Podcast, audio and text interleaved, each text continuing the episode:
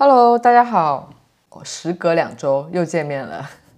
今天想跟大家聊的话题是“家里乱了就要整理”这八个字。啊，这是我有一次在北京跟一个前辈在吃饭的时候，啊，从他嘴巴里面讲出来的一句话。他在北京一家老字号餐饮做管理，当时就聊到他们品牌发展线上的外送业务时候的很多小问题嘛。就他们那个线上店的菜品呢，会有什么分类不清呀，然后季节限定菜品不及时下架呀，然后图片不及时更新等等啊这些小事。然后当他去抓这些看似是小问题的问题的时候，啊，团队里面的这些年轻人就会觉得他是老古董，因为这群年轻人他们在忙着找达人探店，在找呃吃播探店，但是这个老古董。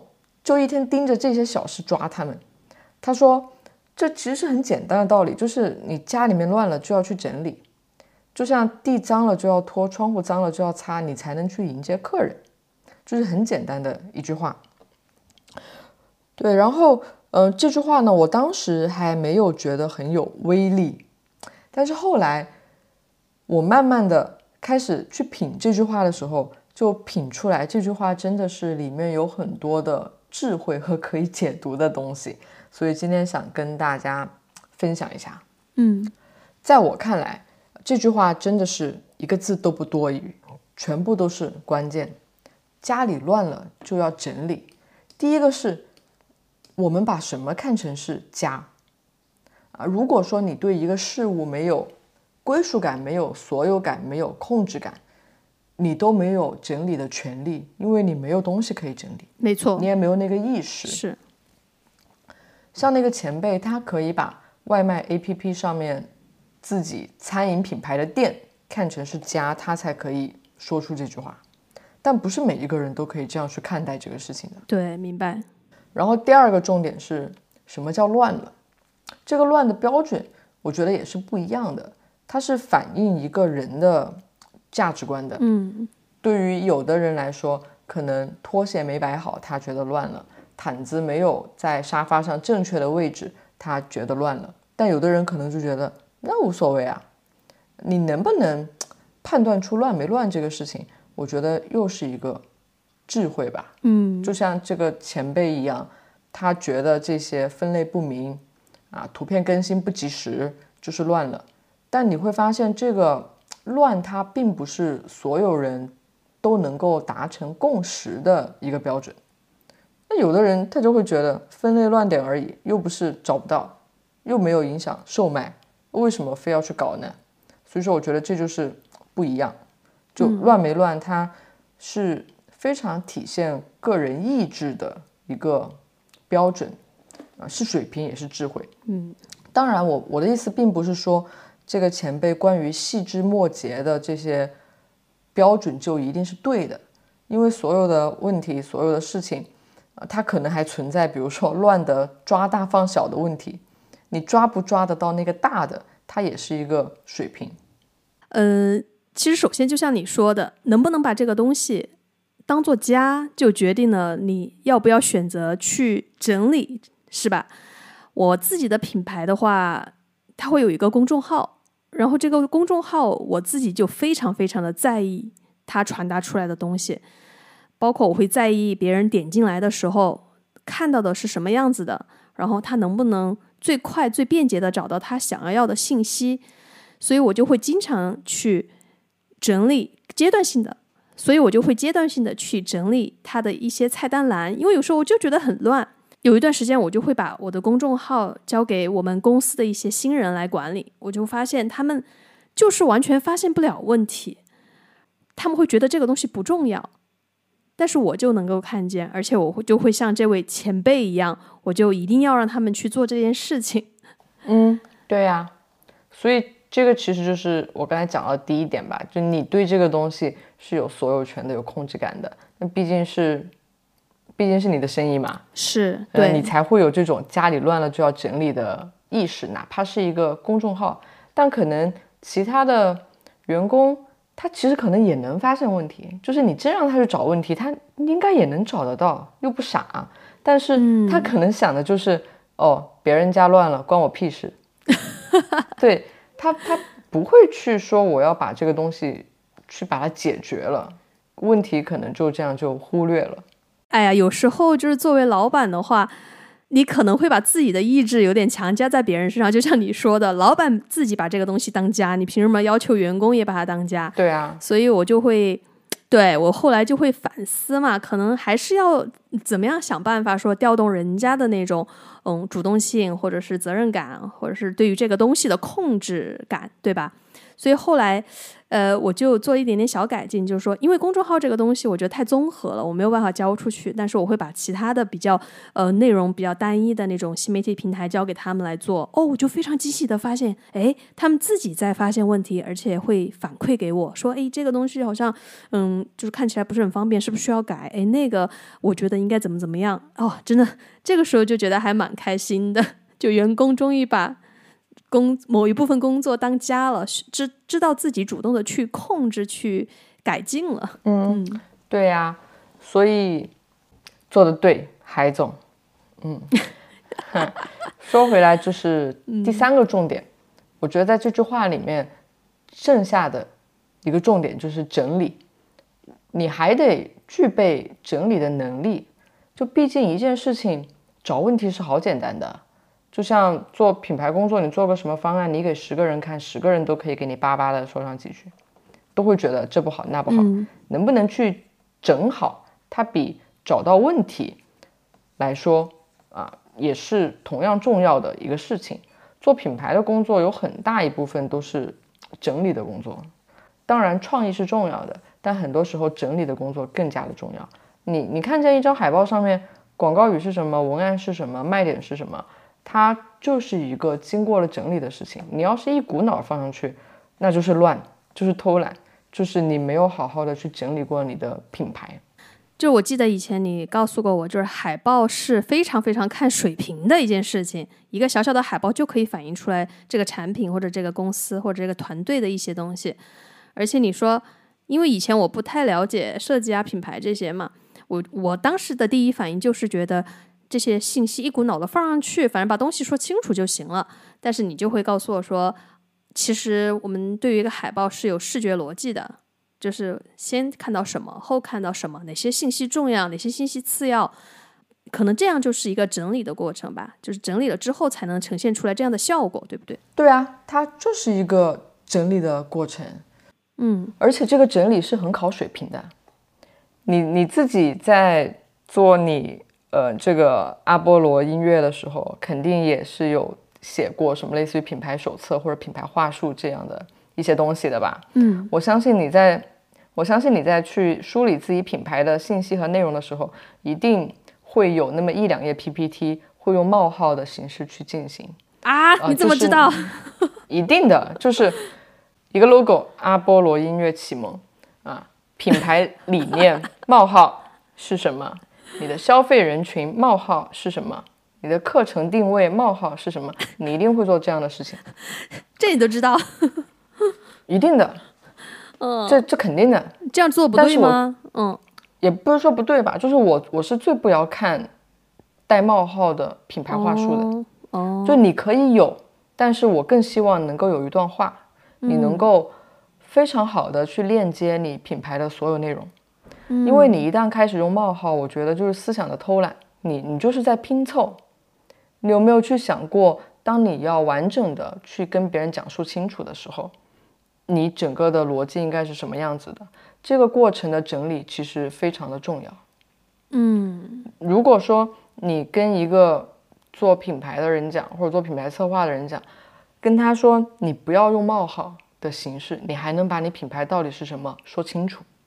他要是能说清楚，能力就到了；没说清楚，那就是很低的水平。嗯嗯，相信我。而且在之前的时候，我会做一些付费的咨询，然后遇到一些人，他动不动在跟你去聊他的状况的时候，他就想跟你打电话，就想跟你打语音或者发语音，我是全部都拒绝的。我我一向都是，你你打字，你要是打字说不清楚的东西，你就不要说了，因为你连自己的生意到底是个什么样子的情况，你的品牌是个什么样子的情况，你连打字都说不清楚，那就表明你真的会很混乱。哎，真的，就是很多人他喜欢发语音，而且他一发就是四十秒、五十秒、六十秒。其实这些语音如果整理成文字的话，就可能就是几十个字，很精炼的。他那六十秒的语音里面，可能有一一半都是不太有用的屁话、废话。对，屁话。哎，你说话真的，哎，有粉丝在反映你 爆爆粗口啊，你注意控制一下哈。嗯，没关系。好的，但是确实这个就是事实，对吧？所以还蛮重要的，就是把自己的想法、思想整理成文字，真的很重要。嗯，是，嗯。所以家里乱了就要整理这八个字啊！就刚刚经过你这样的细品啊，就就觉得太有意思了，真的太有意思了。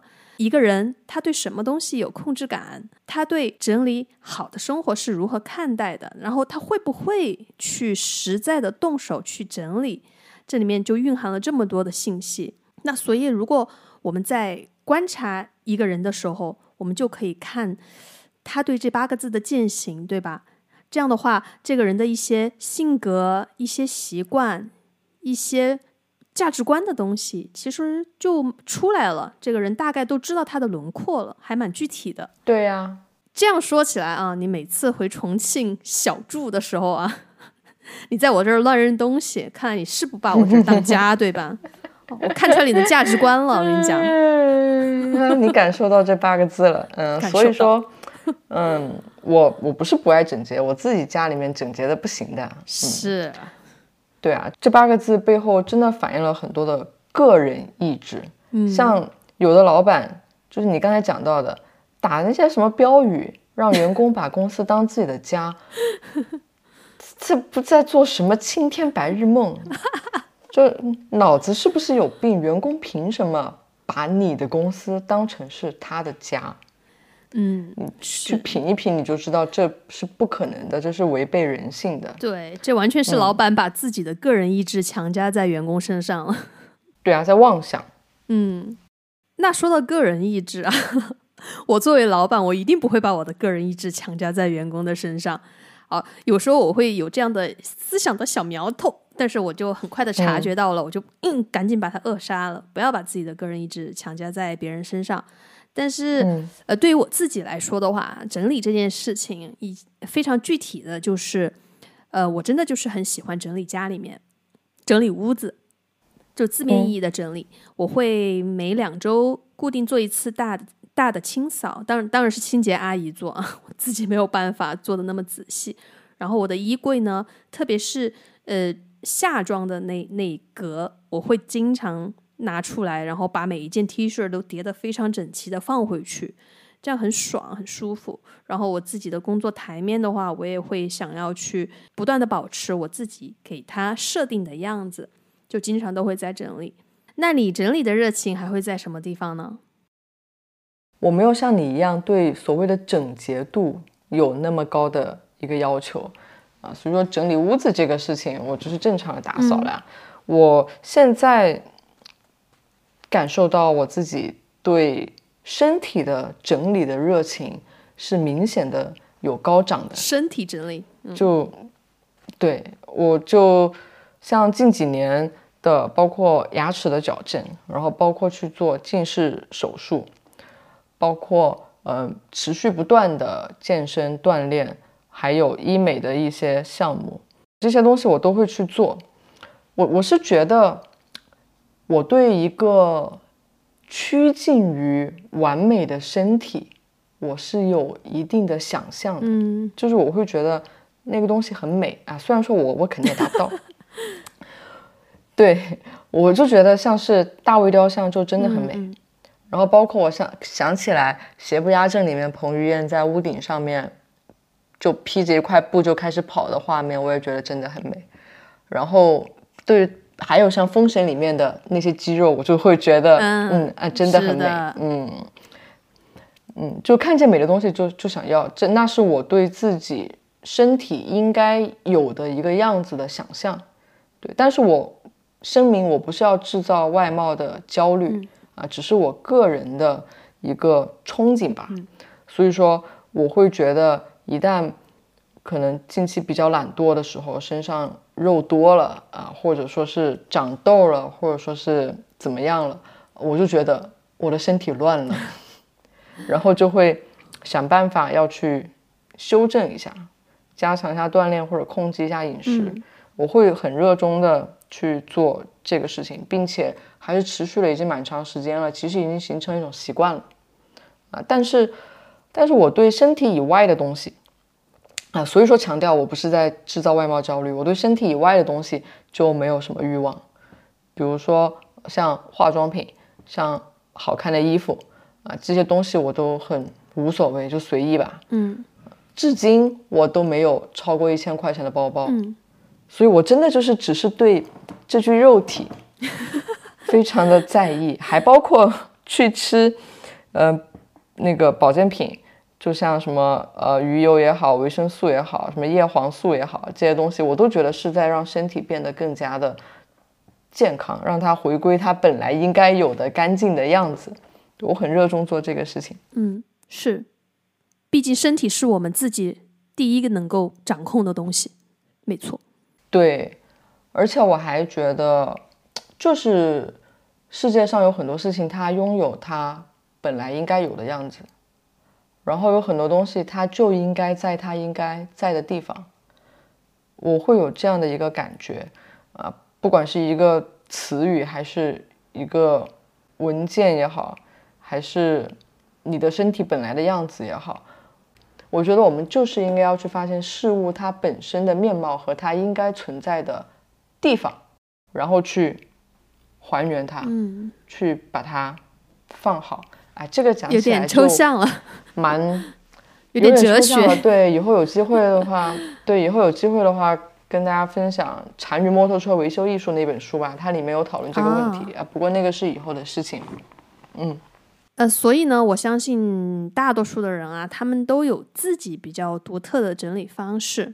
对，因为我觉得每一个人他都能够在整理的层面去获得一些自我的满足感和平静。没错，就是当他把那个东西放到他觉得嗯对的地方的时候，他会非常的开心。那比如说我在飞机上就是没有网的时候嘛，我比较喜欢干的一件事情就是整理相册。我觉得有些相片，有些照片。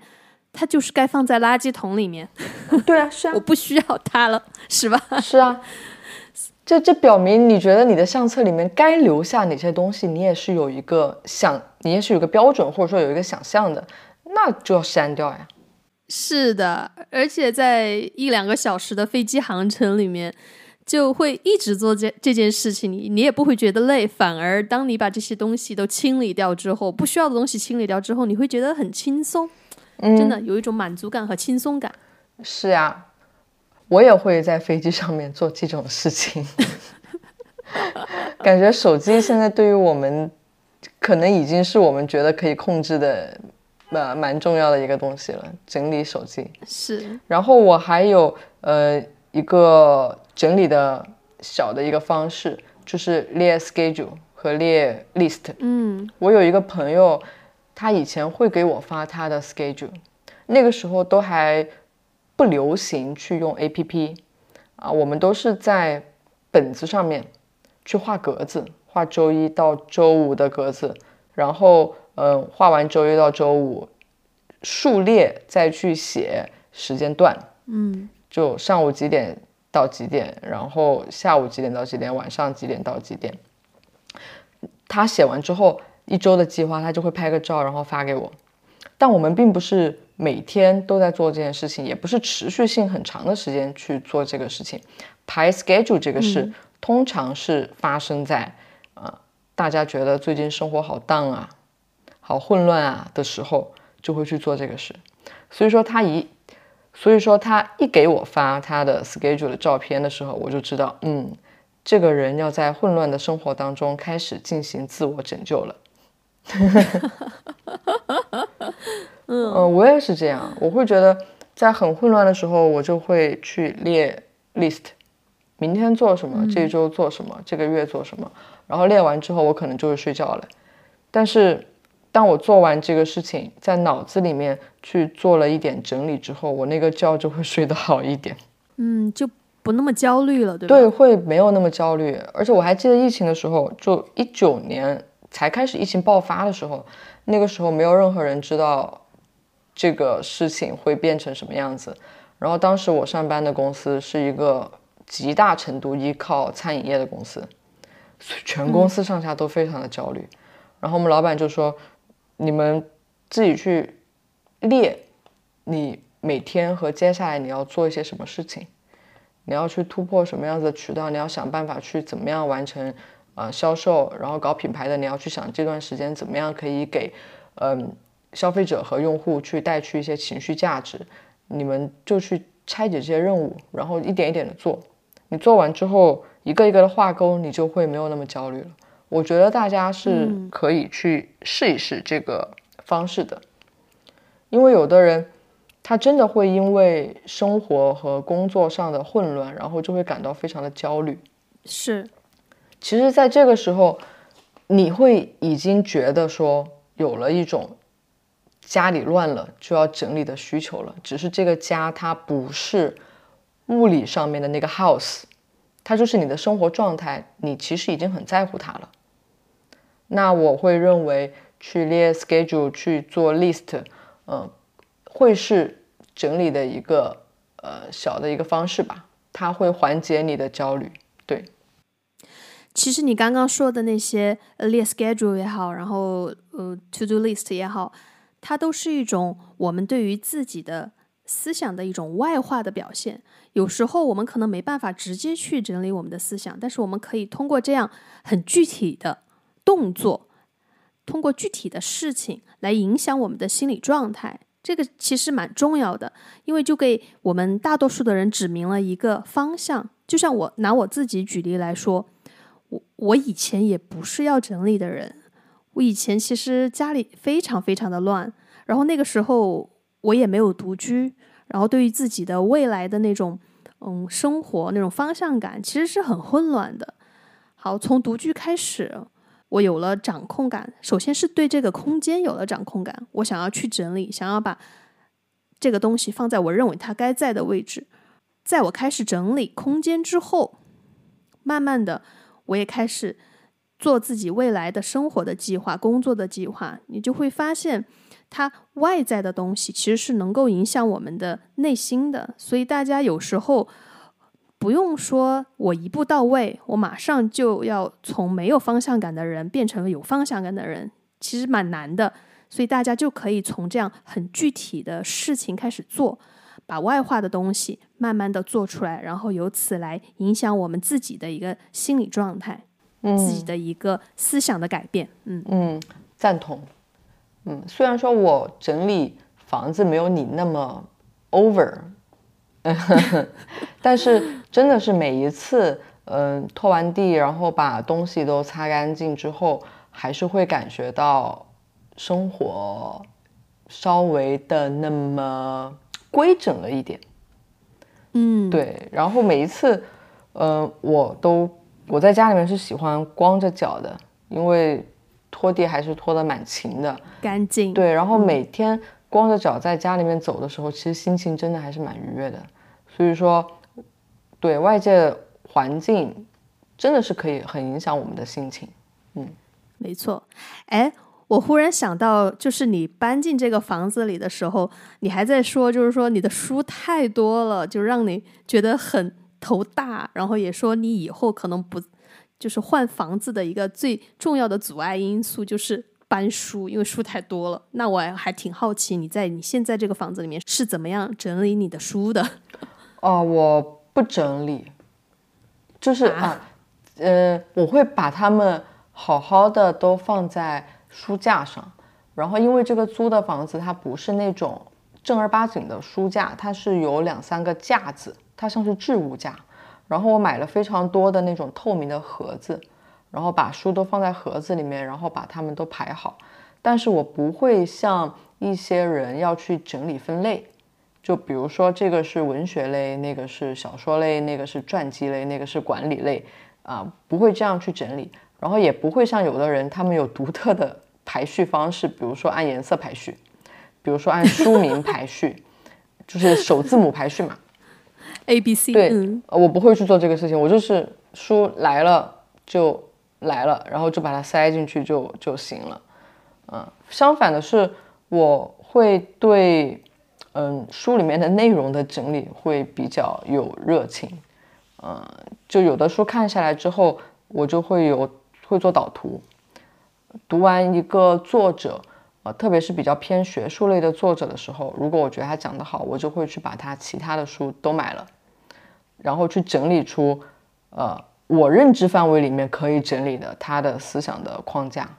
嗯，哦，在那在这里推荐一下，今年我整理的大多数的思维导图是来自于两个男人，对，一个叫汪明安，然后一个叫韩炳哲。嗯嗯、好，推荐完了。嗯、还有的 你要不要说一下他们的书名？我打他们，等会儿我把那个他们的名字打在评论区吧。嗯好，呃，还有的一种整理方式，就整理这个知识和思想的方式，就是我阅读完一本书，如果觉得有另外一本书跟他探讨的东西有相似或者说是对立的时候，我就会把之前的那本书再拿出来，就交叉的看一下，就很有意思。其实很多人都会觉得自己有思想，都会觉得自己有哲思，都会觉得自己在生活上面有很深的体悟啊，甚至觉得自己发现了好了不起的道理。但是当我们去看这些前辈、看这些大师留下的作品的时候，你就会发现其实全部都有了。所以看书阅读，我觉得是人们在不停的去给自己的思想找标尺，去帮助自己整理自己混乱的东西，看看自己的思想在整个系统里面它能够在什么地方。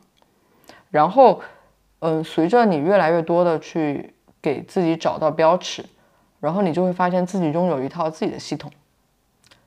那个系统其实就是你整理出来的，也是你创造出来的结果，它也是一种创造。所所以你在阅读这件事情上的整理啊，嗯真的还是蛮特别的。因为你刚才在分享的时候，我就想到我自己嘛，我也会看书，但是我就发现有一个问题，这个书我看了之后，可能最多过一个月，我可能就会完全忘记它讲了什么内容，忘记百分之九十九。嗯，可能就是因为我没有你这样在阅读之后再去呃整理，再去什么交叉比对啊，去去思考的这样的一个过程，就是就没有整理的那一步，嗯，不是的，不是吗？不是的，我只能跟你说，你读的不够多。好的，嗯，为什么？是因为你读的不够多，所以说在你的大脑里面，也许没有形成该把什么内容放进什么小屋子的那个系统。嗯，明白我。讲得清楚吗？如果说你读的够多，然后你自己的脑子里面就会有一个小房间，或者说有一个大别墅，然后当你再去读另外的东西的时候，你就知道该把这里面的什么内容放到哪个房子里面，嗯，你就会归类了。对啊，那明白。嗯，那虽然我书读的不够多，但是我歌听得多呀。嗯，这这种超我我听歌的数量应该超过你读书的数量了吧？虽然没什么好比的。没嗯嗯嗯也挺好的呀。那你是怎么整理你的歌单的呢？就像你说的，当你嗯，当你在某个领域的呃，就是涉猎量够多的时候，你才会知道把哪个东西放在哪儿。对，我自己的对我自己的歌单的话，我会有三种整理方式。第一个就是按功能，我会把我在不同的学校要上课的歌单把它整理在一起，按学校。第二种呢，就是按风格，因为其实我喜欢的音乐风格种类蛮多的，我会把相同风格的歌整理成一个歌单。嗯第三种呢，就是按照心情，嗯 就是我会在某一段时间特别喜欢听某几种歌或者某几首歌，然后我就会把那个歌单命名成，比如呃，我的心情，二零二三年一月，我就这样命名，就代表了我那段时间的一个心心情的情绪状态吧。嗯啊，那你想知道我的歌单是怎么分类的吗？是怎么分的吗？我的歌单就是以歌手的名字分名分分分类的。你那个不叫歌单好吗？就是我把呃周杰伦的所有歌全部放到周杰伦的那个名字里面，然后我把 需要你放吗？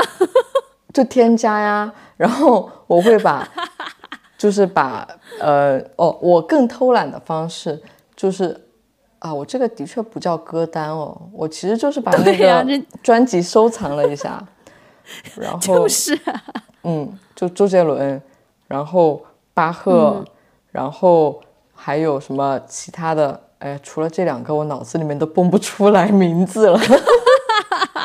我对音乐的，我终于找回一点，我终于找回一点优越感了。我对音乐的需求真的也太太匮乏了。我只知道我在工作的时候和做清洁的时候，我要听巴赫，然后。然后我在不知道要听什么的时候，我就会点开周杰伦，就听周杰伦。对，然后其余的就随便吧，反正我也听不懂。嗯，反正你也不在乎音乐这个板块，你要不要去控制、control 它，对吧？完全不在乎，而且我对它就是完全没有说我可以去控制它的那种感觉，我也没有欲望。嗯，是，所以你也你也应该能理解我对书没有这样的控制感这一点吧。我理解呀，我说，对啊，我对吧？是吧？我也没有说要要要强调每一个人都要有形成自己的阅读系统，没有，我没有这个意思。个人意志，个人意志，对，个人意志，个人意志。所以，嗯，那其实家里乱了就要整理这个东西，嗯，我们会想要去聊一期，就是希望每一个人都能够找到属于自己的那个家吧。它不是物理层面上面的那个家哦，而是说在什么事情上你会倾注精力，然后你会去想要对它有控制感，或者说你又能去控制什么事情？就人总要有一个一块事情，或者说一个领域是属于你自己能够去控制、能够去塑造的地方，这个很重要。第二个就是找到了这个领域，这个。东西之后，我们还要去建立你如何去判断它乱没乱的标准，这个东西也很重要，因为这个标准其实就是价值观的反应。最后一个就是我们还能够去建立起去整理的能力。嗯，就我们想一下啊，如果说一个人他除了在打扫自己的房间以外，他对其他的事物能够有。家里乱了就要整理的这种意识和这样的一个准则，我相信他在某一个方面一定是会非常充实的。嗯，赞成。那其实今天我们聊了那么多啊，全都是延伸自“家里乱了就要整理”这八个字。真的，我要是换一个场景，听到这八个字，我可能真的就会直接忽略掉，哎，可能真的就不会去细想或者是多想。所以，我还是真的很佩服你，你就是从这八个字里面能够解读出这么多的东西。嗯，我也佩服我自己。嗯，是吧？对，因为其实很多道理它就是很简单的几个字。对，我我是这两年我对师傅这个角色存在的重要性。有很强的一个体会，嗯，就是我就会想以前那些武林秘籍为什么要有师傅，然后特别是像中国其他的一些，呃，很早以前的，呃，叫书吧，比如说像易经这些，嗯，像八卦这些，我最近有点神，我最近有点玄乎，对，就是为什么你自己一个人你去看那个东西的话，其实真的很难，嗯。就十年二十年你都参不透一个事情，但如果你真的碰到一个大师的话，他真的是能够教会你怎么样去看这些东西。没错，为什么？就是因为，呃，简单的一些道理只有几个字，当你看到它的时候，你只能在自己的生活经验和你自己的认知框架里面去试图理解它。嗯，那你悟是悟不出来的。嗯。你真的得有一个师傅，这个师傅他拥有更多的经历，他拥有更多的经验，他把他经历过的东西揉碎了，再结合在这些道理里面讲给你听，那你悟起来的时候就会很快。嗯，对，所以家里乱了就要整理这句话，我听到是这么个意思。可能换一个高人，换一个更厉害的人，拥有更多经验的人，他听到这句话，他可能是另外的意思。他说不定什么南海问题啊，弯弯问题啊，嗯，就全部都出来了，对吧？是明白。对啊，然后那可能换一个生活经验相对单薄的人，他听出来的可能真的就是怎么叠被子，怎么洗衣服。能跟我们去言传身教的人，我觉得就是最最最最珍贵的老师。没错，我就特别希望我的生活里面能够不断的遇到这样的老师，但是也蛮难的啊。另外一方面就是，我觉得如果我有用的话，我也希望能够给别人带去一些思想上的价值。虽然说我很年轻，但是我相信我可以活很久。如果说我到八十岁的时候都还是一个有表达欲的人的话，那我相信我还是会很有价值的。嗯，非常好啊！而且我觉得你已经在慢慢的传达这样的价值，或者是成为师傅这样的角色吧。因为我觉得师傅他不一定是说要陪伴你人生很长的时间，或者是要给你讲多么系统的道理。就像你说的，他有时候可能就是一句话。一个点点你一下，一个习惯，一个动作，他就会给你带来影响。哎，我们要不要就是聊一聊我们嗯，就是以前经历当中遇到过的这样的师傅啊？